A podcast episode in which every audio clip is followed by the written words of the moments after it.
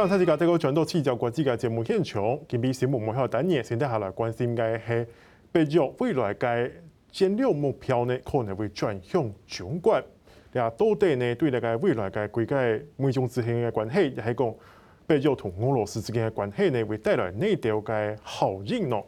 今日请到嘅系经济太后嘅国际关系研究中心同秀贤教授为大家来做分析。教授你好，你好，各位听众观众朋友，大家好。教授，首先我想请教的是，因为北约的秘书长斯托滕伯格在这个礼拜接受这个专访的时候，他其实有强调说，未来北约的战略目标可能是下个十年的战略目标，会再把中国的威胁加进去。现在中国对这个北约国家的威胁到底是什么样的程度？可不可以先请教授为我们来解析一下？好的，我们看这个北约的这个成长哦，它最早是针对苏联。哦，苏联垮台了以后，就针对东欧的乱象，东欧乱象完了以后，九幺幺事变就开始反恐，是，它是有一个这个阶段性的这个发展，每个十年都不太一样，每个都不太一样哦。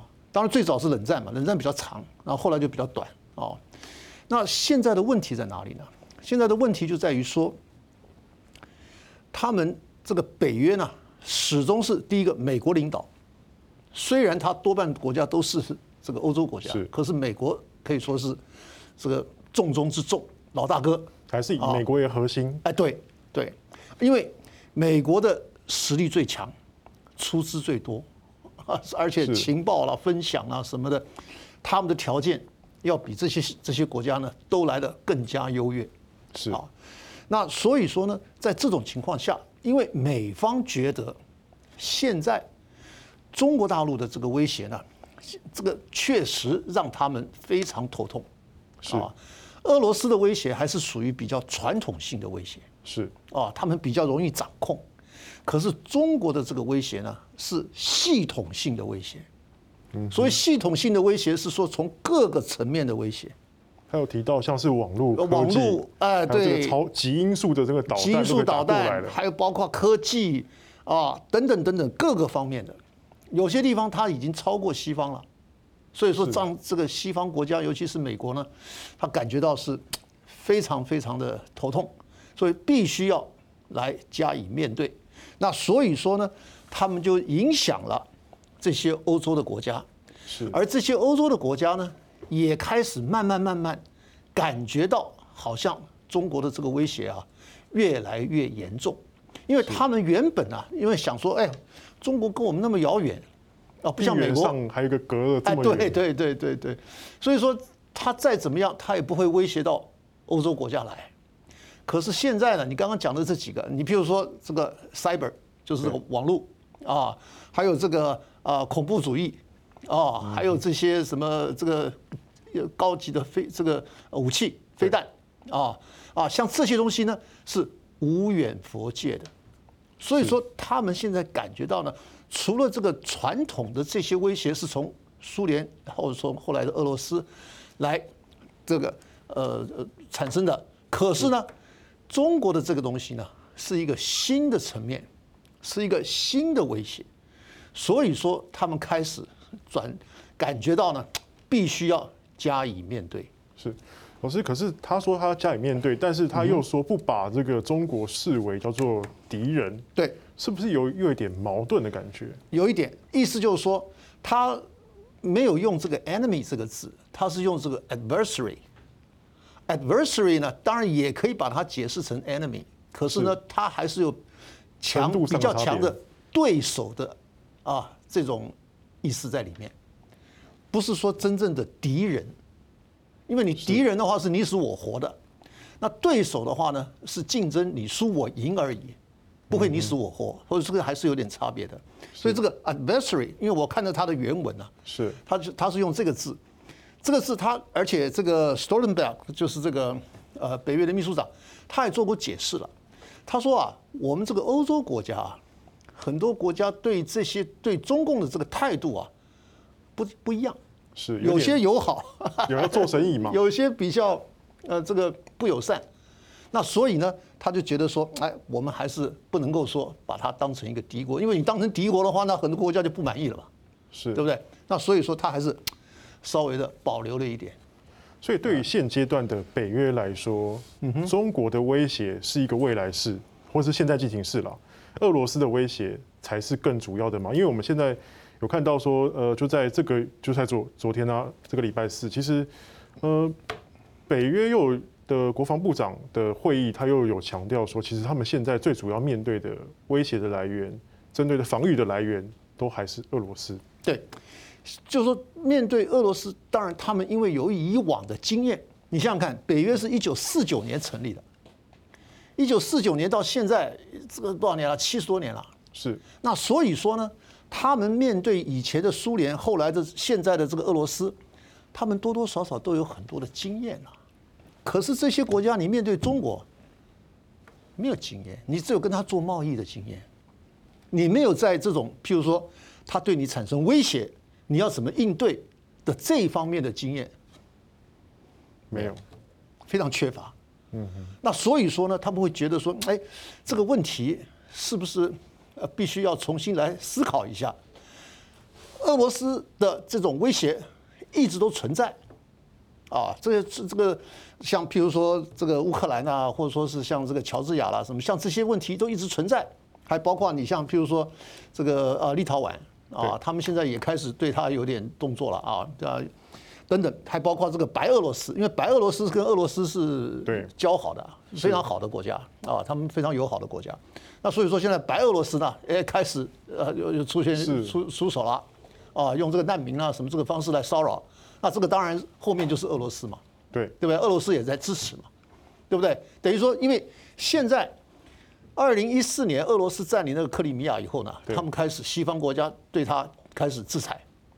那制裁当然他就很受伤很重啊，对不对？你很多东西卖不出去，很多东西不能买。那所以呢，那他现在开始用一种反制的方法啊，就是 像譬如说我刚刚讲的那些啊，白俄罗斯的总统这些动作，对不对？他就要跟他们啊，等于说啊，要进行这个竞斗，一方面竞争，一方面斗争啊。可是你跟中国啊，基本没有这个经验啊，嗯哼，对不对？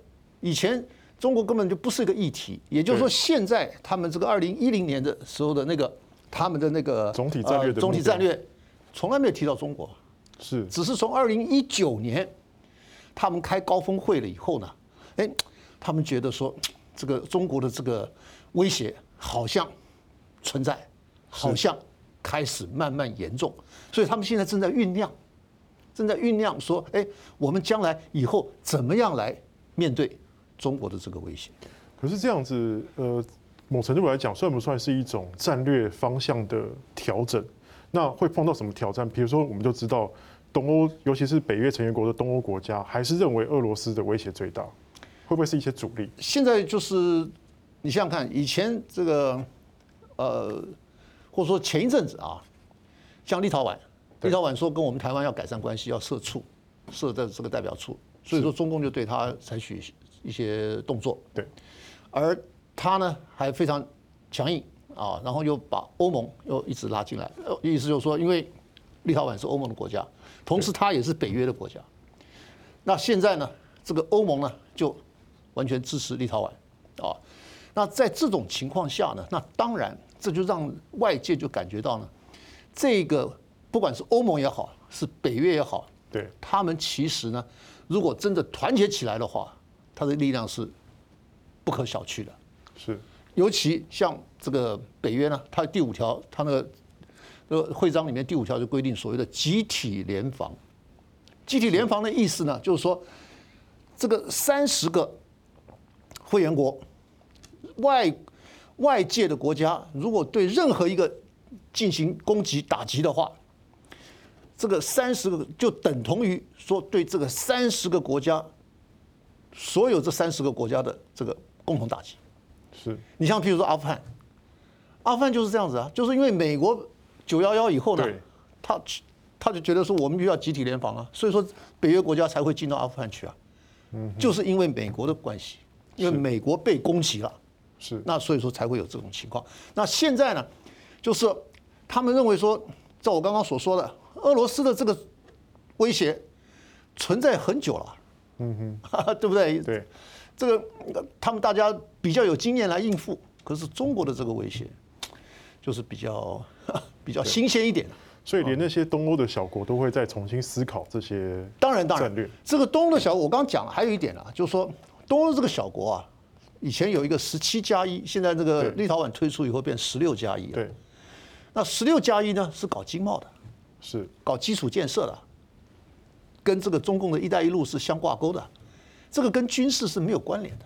那这个当然有些国家跟中共合作的非常好，可是有些国家啊。跟中共啊，为了这个十七加一啊，或十六加一啊，闹得不可开交。你像立陶宛就是这样，你像波兰也也是这样，他也是，因为这里就有很多的因素了啊。譬如说，老公说：“哎，这个钱是我出的，那当然是找我的公司来承包。”可他说：“欧盟不行啊，我们说就算你出钱，你这个要公开招标啊。”那这个老公就觉得说：“这这这 这个这个观念就不一样嘛。”对，对不对？所以说有些工程呢，搞到一半打官司，是。那所以这个东西就很难说了。所以我这个地方也刚刚好可以解释这个这个北约这个秘书长斯托滕贝尔他为什么讲说我们这个他说这个不是敌国，就是因为里面有跟他合作关系很好的，你比如说匈牙利，是。匈牙利跟中国大陆的关系好的不得了，对，对不对？非常好。可是旁边那个波兰不可开交，立陶宛不可开交。嗯哼，那其他的国家都在观望，说到底是怎么样？